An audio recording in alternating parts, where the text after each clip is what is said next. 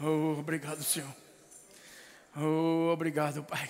Eu te rendo graças por essa noite maravilhosa na tua presença. Oh, não há nada melhor do que estar na tua presença, Senhor. Não há nada melhor do que te servir. oh, não há nada melhor do que depender de ti. Oh, Senhor. Oh, obrigado, Pai. Que não seja eu, Senhor, mas você em mim. Oh, sim, Pai. Oh.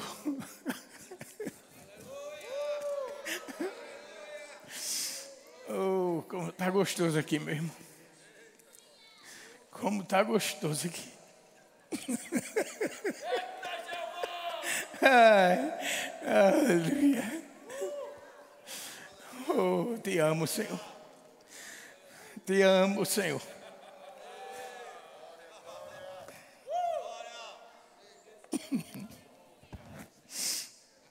Oh, obrigado, amados. Glória a Deus. Louvado seja Deus. Oh, Senhor. Aleluia. Glória a Deus. Amados, é, Ricardo falou no, no início aqui, né? Nós vamos ter uma aula demonstrativa, eu creio, né? Se o Senhor permitir. Mas eu quero ser guiado por Ele. É, eu quero incentivar você que está aqui e ainda não fez o rema. Meu irmão, você precisa fazer. vou dar outra chance. Ei, você precisa fazer. Você precisa conhecer essa palavra. E o rema é uma porta que Deus abre na tua vida. Para que você comece a meditar nessa palavra com sabedoria com entendimento. O Espírito de Deus que habita em você vai abrir seus olhos espirituais e os seus ouvidos espirituais para você entender melhor a palavra, para você guardar melhor a palavra, para te ajudar a praticar o que você vai aprender e a sua vida vai ser muito melhor. A sua família vai ser muito melhor. Os seus relacionamentos vão ser melhores, principalmente o teu relacionamento com Deus. Aleluia. A Bíblia diz que Deus ainda hoje procura os verdadeiros adoradores. E para ser um verdadeiro adorador, você precisa ter o conhecimento. Você não pode adorar de qualquer jeito. Você precisa conhecer o Pai, o Filho e o Espírito Santo de Deus. E ter intimidade com essa trindade santa. Aleluia. Só assim você, homem, vai poder estruturar a tua família na rocha que é Jesus, nessa palavra. Busca, meu irmão, o conhecimento de Deus. E uma oportunidade grande, uma porta de entrada é o rema. Se matricule no rema. Faça os dois anos de rema. E daí Deus vai te dar a direção para a tua vida. Se tiver ministério, Ele vai te colocar no ministério. Você vai fazer escola de ministro. Se for para missões, você faz escola de missões. Mas faça algo para Deus. Não fique parado. Deus não te criou para ficar parado, inerte, sem fazer nada para Ele. A gente precisa fazer alguma coisa. A gente precisa sair dessa inércia e servir ao nosso Deus com todo o nosso coração, com todo o nosso entendimento, espírito, alma e corpo, servindo ao Senhor. Não só você, mas você e toda a sua casa, toda a sua família. Aleluia. Uma das instituições mais atacadas hoje, amado, se chama família. Família cristã. Meu Deus do céu. O diabo ele tenta de tudo para destruir a nossa vida, para destruir a nossa família, o nosso casamento. Mas eu quero te dizer nessa noite que ele é mais do que derrotado. O maior habita em você. Diga eu e Deus somos a maioria. Nada pode te vencer nem te derrotar. quando você se junta com Deus, quando você se entrega totalmente a Ele, quando você confia nele, quando você busca o conhecimento dEle, nada pode te enganar. Aleluia, glória a Deus.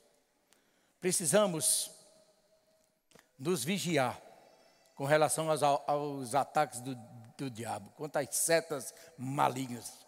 Precisamos estar preparados, revestidos com a armadura de Deus, embrasando o escudo da fé. Uhul! Que a palavra saia da tua boca como uma espada. Oh, aleluia. Mas para isso precisa o conhecimento, precisa o estudo. Aleluia. Louvado seja Deus. Se a gente vê como surgiu os problemas na família, a gente pode ir lá em Gênesis, lá na origem de tudo. E você vai ver como surgiu os problemas na família, como ele quis destruir o homem e a mulher, como que ele, ele quis destruir a família, como ele atacou. Eu quero dizer uma coisa: o diabo não faz nada novo. Ele está agindo ei, com as mesmas armas de derrotado na minha vida e na sua. Não podemos dar lugar a ele, meu irmão. Precisamos estar sempre colocando ele no lugar, debaixo dos nossos pés. Debaixo dos nossos pés. Aleluia. Veja só, vamos abrir lá no princípio, abra lá no livro de Gênesis, capítulo 3. Eu sei que você conhece capítulo 3, que eu quero dizer é o 2, certo? 2, capítulo 2. é, eu sei que você conhece já o começo da história, né? Deus formou o homem, depois abençoou o homem e disse: Olha, tudo isso aqui é teu, você vai governar sobre tudo, você é o dono disso tudo, você vai tomar conta desse paraíso, desse jardim. E depois ele olhou para o homem e viu que não era bom o homem estar só e formou a mulher. Né? Eu creio que Deus olhou para Adão, eu, eu, eu, vi isso de Cláudio Duarte. Né? Disse, rapaz, o homem está muito quieto. Está fazendo quase nada, não tem preocupação, não tem nada. Eu vou fazer ele pegar no sono para dar uma surpresa a ele. Olhe para sua mulher aí. oh, surpresa maravilhosa. Glória a Deus. Né? A sua ajudadora idônea. E Deus colocou esta mulher do teu lado, meu irmão, para te ajudar em todas as áreas da tua vida, para te completar em tudo. Aleluia. Gênesis 2, 21 diz assim, ó. Gênesis 2, 21. Então o Senhor Deus fez cair um pesado, diga pesado. O Senhor Deus fez cair um pesado sono sobre o homem. A Bíblia é tão enfática que ela diz: e este adormeceu. Olha, meu irmão, tinha que dormir mesmo. Se Deus fez cair um pesado sono, tu acha que ele ia ficar acordado? Mas Deus, ele gosta de enfatizar as coisas, né? Para que a gente aprenda. Ele diz: E este adormeceu. Tirou-lhe uma das costelas, fechou o lugar com carne. E da costela que havia tirado do homem, o Senhor Deus formou uma mulher e a levou até ele. Graças a Deus por isso. E o homem disse: Esta, afinal, é osso dos meus ossos e carne da minha carne. Será chamada varoa, porque do varão foi tirada. Por isso o homem deixará pai e mãe. Diga pai e mãe. Uhul. Por isso o homem deixará pai e mãe. Eu quero dizer a primeira coisa: deixar pai e mãe não é abandonar pai e mãe. Deixar pai e mãe aqui é você sair da dependência deles. É você formar agora a sua família com seu suor e com seu trabalho. Uhul, na dependência de Deus, na confiança em Deus, que Ele é fiel para te dar muito mais daquilo que você pensa, pede, imagina e crê. Aleluia. Deixará o homem pai e mãe e se une, diga comigo, se une. Oh, aleluia. Aqui está o segredo do sucesso familiar. Se une, unidade se une à sua mulher, tornando-se agora os dois uma só carne. Ora, um e outro, um e outro, homem e sua mulher, estavam nus e não se envergonhavam. Meu Deus do céu. Olha só, antes da queda, o homem vivia com a mulher e formavam um. Não era só uma unidade, uma harmonia, era uma unicidade. Era o mesmo caráter. Eu posso até dizer a mesma personalidade, porque eles se encaixaram. Dois seres diferentes que se encaixaram para formar um só. Numa unidade estabelecida por Deus, numa comunhão com Deus, numa intimidade com Deus. Se você ler né, o capítulo 3, capítulo 2 e 3 de Gênesis, você vai ver toda essa história, onde Deus vinha na viração do dia e tinha comunhão com aquele casal. Tinha aquele papo. Imagina Deus conversando com você e sua esposa. E aí, foi o que fizeram hoje? O que vocês plantaram ou colheram aqui no jardim? Como foi o seu dia? Meu Deus do céu, já pensou a sensação que Adão e Eva em receber a presença de Deus todo dia, em ter aquela comunhão, aquela conversa, aquele diálogo, aquele papo todo dia, aquela aprovação de Deus na sua intimidade com eles, aquela aprovação de Deus sobre o casamento, sobre aquela família que ele estava estabelecendo ali pela primeira vez na terra. Meu Deus do céu. Eu creio que Adão e Eva eles viviam um casal realizado. É ou não? Você crê assim? Eu quero dizer que Deus também estabeleceu o teu casamento para ser um sucesso. Ele, ele já vê a tua família um sucesso, independente como você esteja, independente o que você está passando, o que está vindo sobre a tua vida ou sobre o teu lar. Independente disso, Deus já vê um sucesso. Tudo que Ele criou foi para dar certo, inclusive casamento, inclusive família.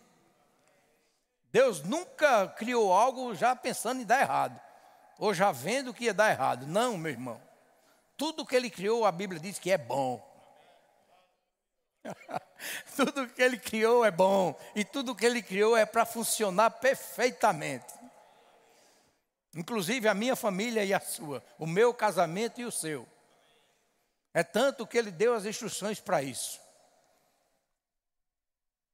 Existe um manual de vida, existe um manual de relacionamentos, existe um manual de casamento, existe um manual para você formar uma família em Deus. Tudo está na palavra. O que a gente precisa fazer é aprender é buscar, é meditar. Medita nessa palavra dia e noite. Antes de fazer, antes de falar, antes de fazer qualquer coisa. Deus já falou a Josué: não cesse de falar desse livro da lei, mas antes de falar, ou até antes de fazer qualquer coisa, medita nele dia e noite, para que possas fazer segundo tudo quanto nele está escrito. Aí ele diz: Olha, fazendo assim, farás prosperar o teu caminho. Nesse caminho está incluso tudo, meu irmão. Até a tua vida, o teu casamento, está incluso nesse caminho. O que você for fazer, vai prosperar. Aleluia! Não existe nada mais certo do que a prosperidade divina sobre a tua vida. É desejo de Deus. Aleluia! Diga louvado seja Deus. Aí a gente vê na história, depois do pecado, depois da desobediência, o diabo encontrou uma brecha. Ele foi, a Bíblia diz que ele foi falar com a mulher. E ele encontrou uma brecha. Como? Distorcendo a palavra. O diabo não faz nada novo. Ele gosta de distorcer o que está certo. O que está correto, ele gosta de distorcer. E se a gente não abrir os nossos olhos espirituais e os nossos ouvidos espirituais, ele pode nos enganar através exatamente de distorções.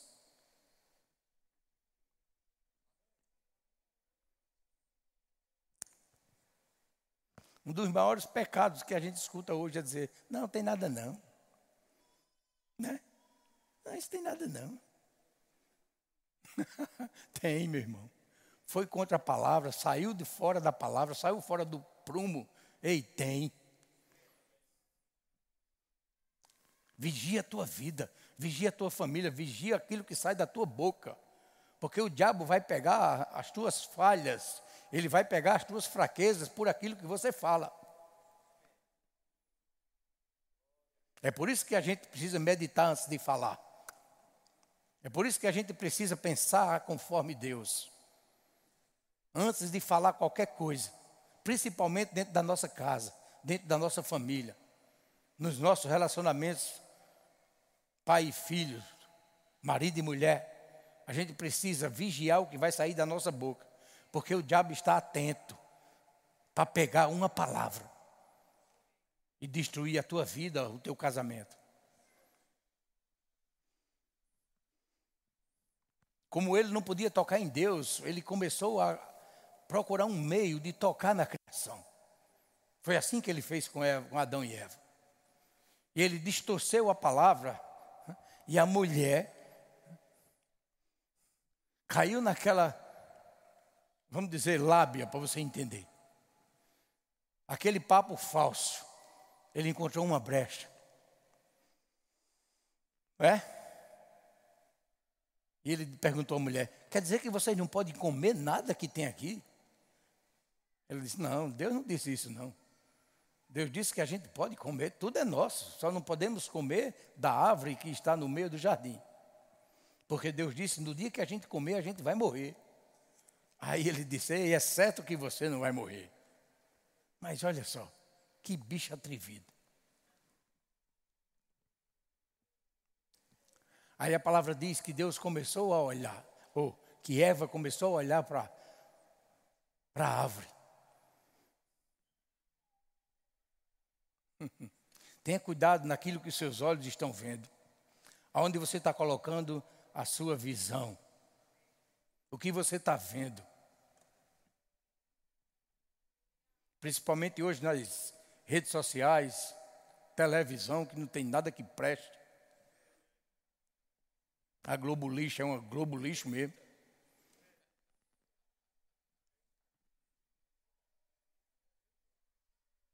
Irmão, eu vou abrir um parênteses. Eu não sei como tem crente. Sabia que tem cabra que se diz crente? Eu já vi cabra que se diz crente. Diz que é filho de Deus e assiste novela da Globo. Isso é uma aberração ao ridículo. Meu irmão, ei, se você faz isso e está aqui nessa noite, deixa eu dizer uma coisa bem carinhosa. Tenha vergonha na cara.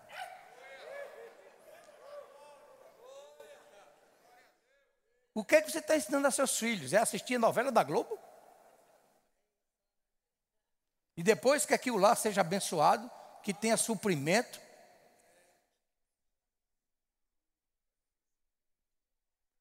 Meu Deus do céu.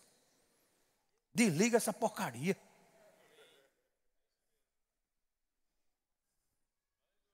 Ah, oh, aleluia. Depois desse pecado, o homem foi dividido, meu irmão. Começou as contendas. Primeira coisa, eles se envergonharam. Não tinham nem vergonha a, gente leu que eles andavam nus e não tinham vergonha um do outro. Quando veio a mentira, quando eles desobedeceram a Deus, que olharam um para o outro, se envergonharam. Eu creio que a maior vergonha que eles tiveram foi da, da desobediência. Disse, meu Deus, a gente comeu o que não era para comer. A gente desobedeceu ao nosso Pai aquele que tem sido tão bom.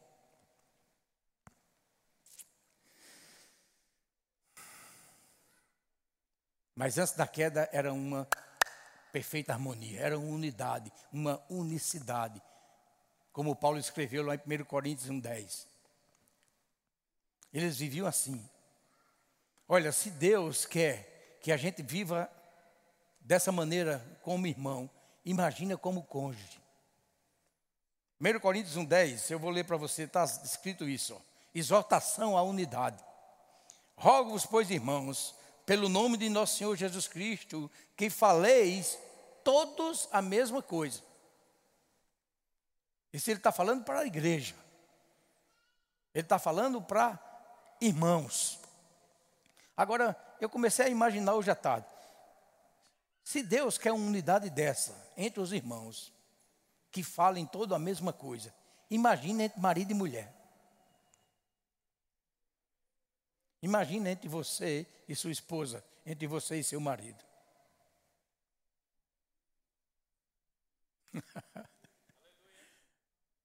precisa, ei, na sua casa precisa todos falar a mesma coisa. Sabe qual é essa mesma coisa? Diga a palavra. Quando todos na sua família, dentro da sua casa, estiverem falando a palavra, não vai haver contenda, não vai haver discórdia, não vai haver falta, não vai haver enfermidade, você não vai gastar dinheiro com remédio.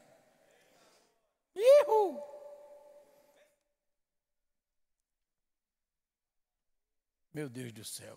Ele diz: Olha, que todos faleis, que faleis todos a mesma coisa, e que não haja entre vós divisões. Antes, sejais inteiramente unidos. Meu Deus do céu. Na mesma disposição mental e no mesmo parecer. Meu Deus do céu é uma unicidade, meu irmão. É concordar em tudo. Vai haver divergência? Vai. Mas, ei, um tem que abrir. Um tem que abrir. Um tem que aceitar. É por isso que ele diz: ei, o cordão de três dobras não se arrebenta com facilidade. Quando um cair, o outro levanta. Ei, quando um cair, os dois levantam.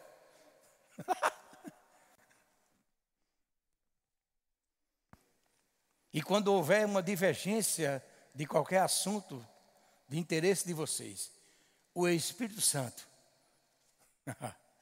vai fazer um CD, vai ajudar, vai ajudar aquele a ceder, vai ajudar aquele que tem razão, vai consolar aquele que acha, que perdeu. Mas com, ei, com Deus você não perde. Você lucra. Com Deus você ganha. Quando você cede, você quer dizer que é mais sábio. Quando você cede, você não é o mais fraco, você é o sábio. Porque você afastou uma discórdia, afastou uma contenda. Anulou o propósito do diabo. Quebrou as pernas dele. E é assim que a gente precisa viver em família, concordando, cumprindo tudo o que está aqui, falando a mesma coisa, sem haver divisão, inteiramente unidos, na mesma disposição mental e no mesmo parecer. Antes da queda havia uma harmonia total, total, no espírito, na alma e no corpo, entre Adão e Eva e entre eles e Deus. Era um exemplo de harmonia. Oh, glória a Deus. É tanto que Deus vinha. É tanto que Deus descia na viração do dia. Meu irmão, no meio de contenda, Deus não vem, não. No meio da contenda, ei, no meio da contenda, Ele não está. Agora, no meio da unidade da harmonia, Ele está. A Bíblia diz, o salmista diz: olha, é na unidade que o Senhor opera a bênção. Então precisamos buscar, precisamos nos esforçar, dentro da nossa casa, em primeiro lugar, em manter a unidade, em manter a unicidade com a nossa esposa, com o nosso cônjuge. É um esforço, meu irmão, que a gente precisa fazer, os dois. São os dois. que precisam se esforçar. Não fica esperando o outro fazer primeiro, faça você. E vê uma coisa do inferno que começa a se manifestar às vezes dentro das casas. É um dizendo assim: se ela fizer isso, eu faço. Se ela fizer aquilo, eu faço isso. Se ele fizer, só faço isso se ele fizer aquilo. Misericórdia. Faça primeiro, meu irmão. Faça primeiro, porque o amor constrange. Ei, o amor constrange. Quando o seu marido ou a sua esposa vê você fazendo corretamente, ele vai ficar constrangido a lhe seguir. Agora alguém tem que fazer. Um tem que fazer primeiro, ou faça os dois iguais, juntos. Mas não fica esperando nem dependendo um do outro. Faça a sua parte. Faça cada um a sua parte. E você vai ver a mudança no seu cônjuge. Não fique esperando ele mudar, mude primeiro.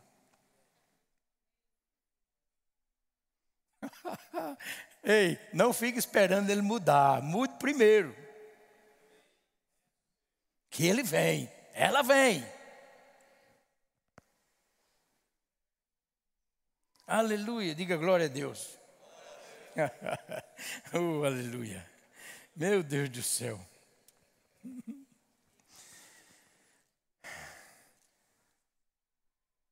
Três coisas que Eva fez. Quando ela olhou para aquela árvore, né? Eu vou abrir aqui, abra em Gênesis 3:6. Gênesis capítulo 3. Olha só. Diz assim, Gênesis 3:6, vendo a mulher que a árvore era boa para se comer. Diga comigo, boa para se comer. Primeira coisa que ela notou, era boa para se comer. Depois, agradável aos olhos, e árvore desejável para dar entendimento. Tomou-lhe do fruto e comeu, e deu também ao marido, e ele comeu. Três coisas aconteceram aqui. Três desejos, concupiscências que vieram sobre a vida de Eva. É o que está lá em 1 João. 1 João 2, 15. A palavra de Deus diz para mim e para você. 1 João 2, 15. Segura lá o dedo em Gênesis 3, 6, para a gente comparar. Ele diz, ó, não ameis o mundo nem as coisas que há no mundo. 1 João 2,15. Não ameis o mundo nem as coisas que há no mundo. Se alguém amar o mundo, o amor do Pai não está nele. Aí ele vai dizer o que é que tem agora no mundo. Porque tudo que há no mundo, diga comigo, a concupiscência da carne, a concupiscência dos olhos e a soberba da vida. Essas três coisas, ele diz, não procede do Pai, mas procede do mundo. Coloca, cadê o menino? Coloca o slide aí, por favor. Olha só. A queda veio por causa disso. A frase de cima foi o que aconteceu com Eva, quando ela olhou. Diz que ela olhou para a ave e viu que a ave era boa para se comer. Começou aí a concupiscência da carne. Depois ela olhou e viu que era agradável aos olhos. A concupiscência dos olhos. Depois ela notou que era desejável, ela queria, deseja, era desejável para dar entendimento. Estou aqui na frente. Ó. O que era isso? Soberba da vida. Às vezes, meu irmão, você quer aprender algo ou entender de algo para ficar soberbo. Para dizer, eu sou demais. Eu sou a Coca-Cola do deserto. Eu sou o rei da cocada preta. Isso é soberba. E a Bíblia diz que a soberba precede a ruína. E aconteceu isso com Eva. Ela viu que era boa para comer. Aí começou aquela, aquele desejo carnal. Aquela vontade da carne. Come, come, come, come, come, come, come. O diabo no juízo dela. Depois ela disse: Olha, que coisa linda. É agradável aos olhos. Que, que fruto lindo. Concupiscência dos olhos. E depois ela pensou: Ei, eu vou, eu vou conhecer o bem e o mal. Eu vou ser igual a Deus. Eu vou saber das coisas como Deus sabe. Eu vou saber de tudo. E chegou a soberba. E essas três coisas contribuíram para ela ceder. E tem mais para ainda dar o marido. Você sabia que o diabo não faz nada diferente? Ainda hoje a gente pode cair nessas mesmas tentações. A gente precisa não amar as coisas do mundo. A gente não é, precisa não amar as coisas do mundo. A gente precisa não desejar as coisas do mundo. A gente precisa não se misturar com o mundo. E essa frasezinha, não, não tem nada não. Meu irmão, isso é vindo do diabo. Não tem nada não que. Tem tudo. É só uma vez. Ninguém está vendo. Isso tudo vem do inferno. Está aí sozinho, ó, ninguém está vendo. Tua mulher não está aqui, teu marido não está aqui, Ninguém está vendo.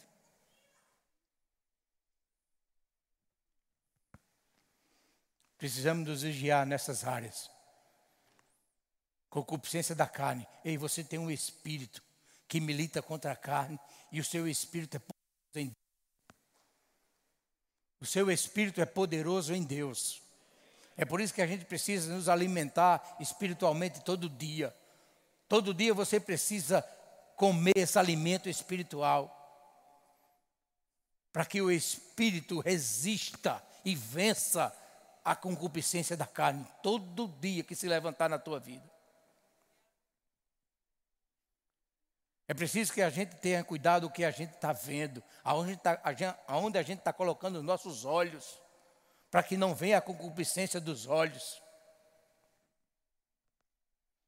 Vigie, meu o que está sendo colocado na tua frente, na frente da tua família, na frente dos teus filhos. Rede social, meu irmão, é um perigo hoje para a criança. A criança que é entrega um celular sem você fiscalizar nada, sem você saber o que ela está vendo, o que ela está assistindo, entrando no coração dela, isso é um perigo, pai. A criança ela não tem maturidade ainda de escolher o que é certo, o que é errado, o que deve assistir, o que não deve assistir. Ela não sabe. Ela vai mexendo lá e vai aparecendo e é, ela vai sendo enganada com essas coisas do Satanás. Eu sei que a tecnologia é muito bom, ó, isso tudo aqui é tecnologia. Aqui, ó, tecnologia. Está é, tá sendo ó, gravado, é tecnologia. Está saindo aí nas redes sociais. Mas a, a, tecnologia precisa ser aplicada corretamente.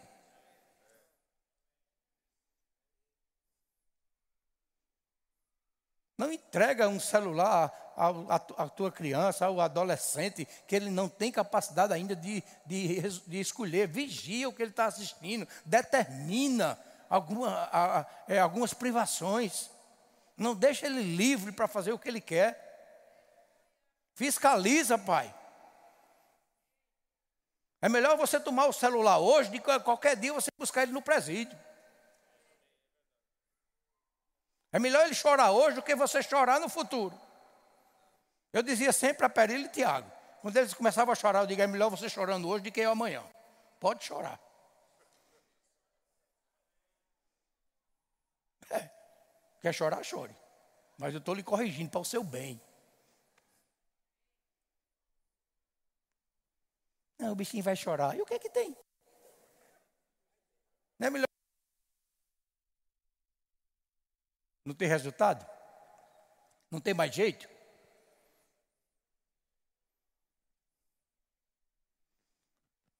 Essas coisas, ainda hoje, acabam a nossa vida, derrotam o nosso casamento, essas concupiscências, esse amor ao mundo, essa mistura ao mundo. Nós somos chamados para fazer a diferença, meu irmão. Você foi chamado para ser diferente. A sua família, a sua vida tem que ser diferente. Aleluia. Diga glória a Deus. Aleluia. Oh, aleluia. Deus é muito bom. Você hoje, como casal, como família, você precisa se dar conta que Deus tem que ser o centro das nossas atenções.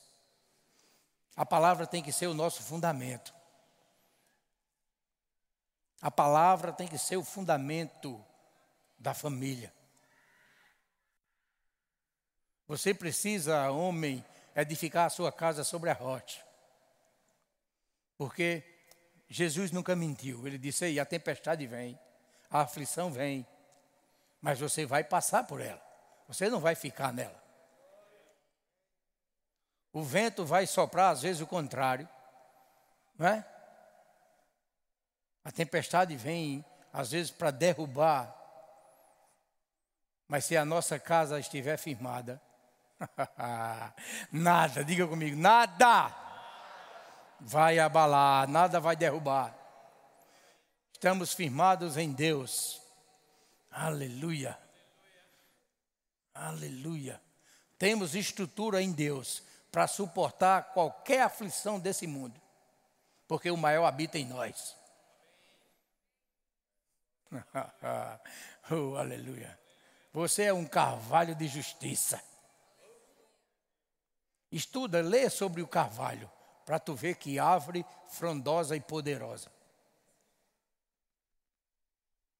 Eu estava lendo uma vez e descobri que os é, esse pessoal de meteorologia, né?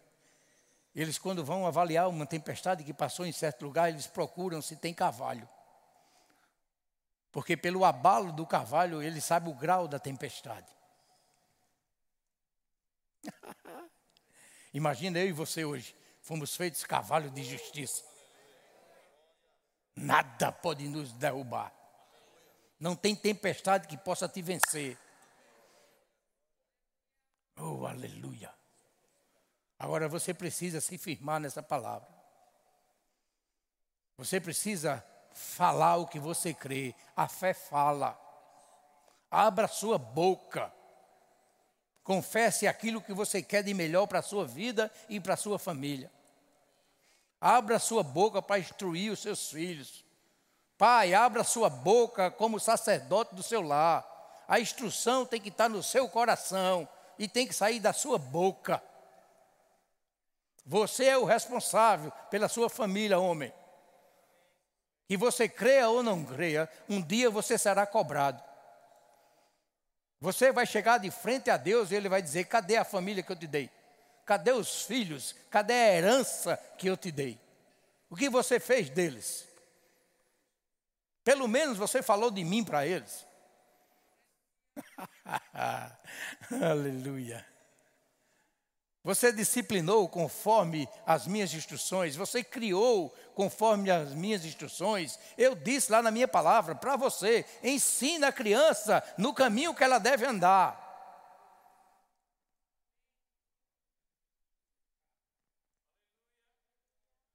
Ei, desperta, meu irmão, nessa noite. Ainda tem jeito. Ainda tem jeito para a tua família.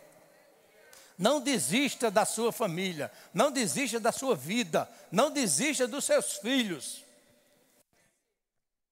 Não interessa como está a situação. O que interessa é que Deus é muito maior do que essas coisas. Ele é muito mais poderoso. O que a gente precisa é se apegar a Ele. O que a gente precisa é conhecer Ele, conhecer essas instruções e se esforçar para colocar em prática. Não podemos mais viver como a gente quer, meu irmão. Se você está aqui nessa noite e já fez Jesus Senhor da sua vida, você agora tem um dono. Não é o que você quer, é o que Ele quer, é o que Ele tem para a tua vida. Não é mais os teus planos, é o plano dele na tua vida. E eu sempre digo: é melhor você abandonar os seus planos, que estão em teste, e pegar o plano de Deus que funciona, que já é perfeito. O dele funciona na tua vida. E cada um aqui já nasceu com um propósito de Deus, com um propósito para Deus. Desde o ventre da tua mãe, que Deus designou algo para você fazer.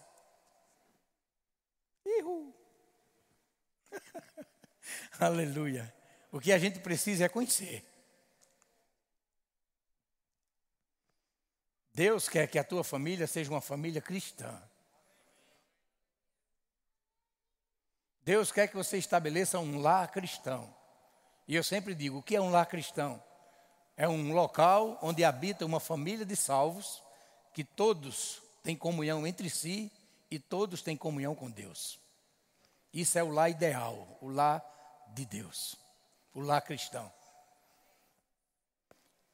E eu e você temos capacidade de estabelecer isso na nossa casa. Não é você sozinho. Você sozinho não pode nada.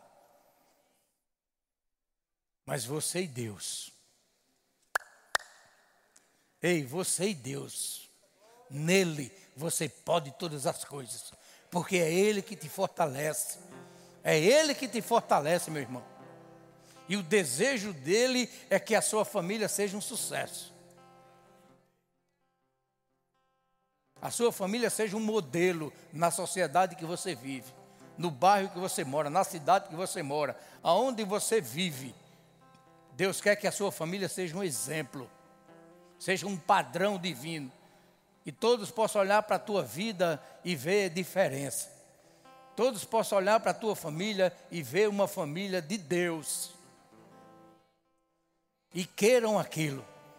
Desejem aquilo que você tem. É aí que você vai ser usado por Deus que você vai ser um modelo para esse mundo perdido, esse mundo que jaz no maligno. Mas Deus quer levantar a igreja dele, eu e você, é, para sacudir essa terra, meu irmão, para sacudir essa terra. Tem almas aí esperando por você, tem famílias esperando por, pela sua família. Tem muitos homens e mulheres esperando por, por uma atitude sua, pelo exemplo seu, pela uma palavra sua, pelo um testemunho seu, que eles possam ver, realmente, se deu certo na vida dele, vai dar certo na minha. Ei, vai dar certo na minha. Aleluia. Glória a Deus. Louvado seja Deus. Aleluia. Isso. Você tem gratidão aí no seu coração hoje à noite? Tem gratidão aí no teu coração? Aleluia. Então levanta, levanta mãos para o céu.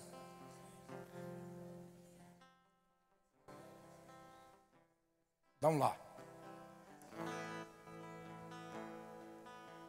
Queremos o teu nome engrandecer.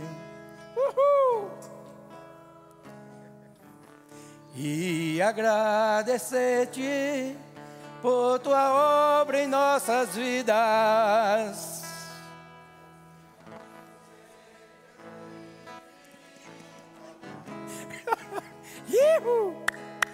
Vai!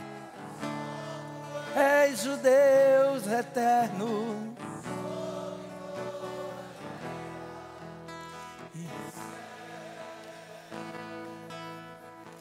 Grande, começa, grande.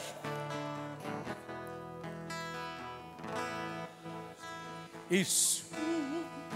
É o Senhor e bendigo de louvor. Ai, rende graças a Ele. Exalta, adora o nome dele. Abre o teu coração nessa noite.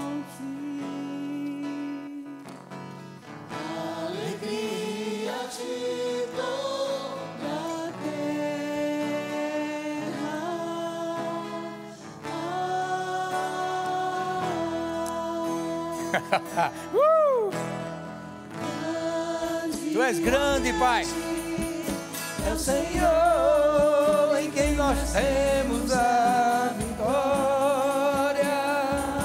Ele nos ajuda.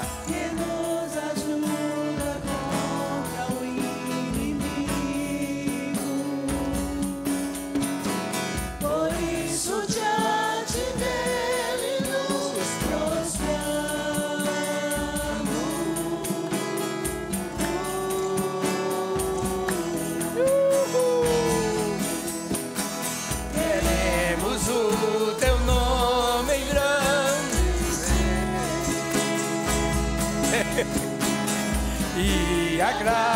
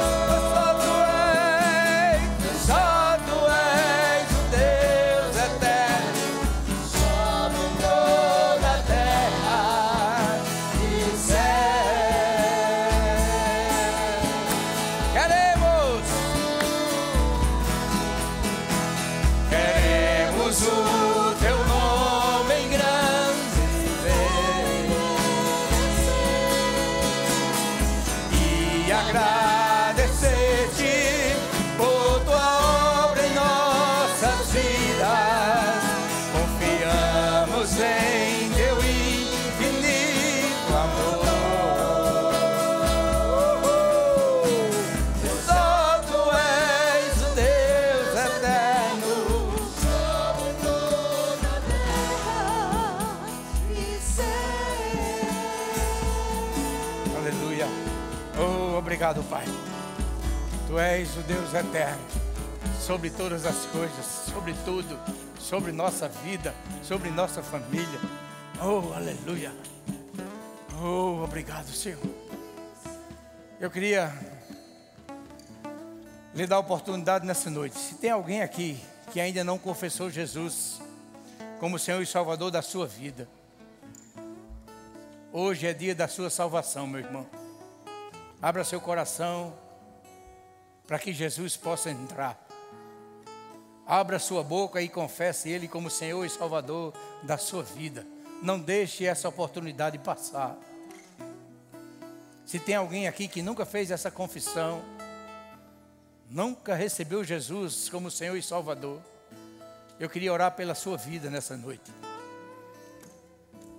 Tem alguém? Me dê um sinal de, assim, diga eu quero Jesus. Levante sua mão, eu queria orar por você nessa noite.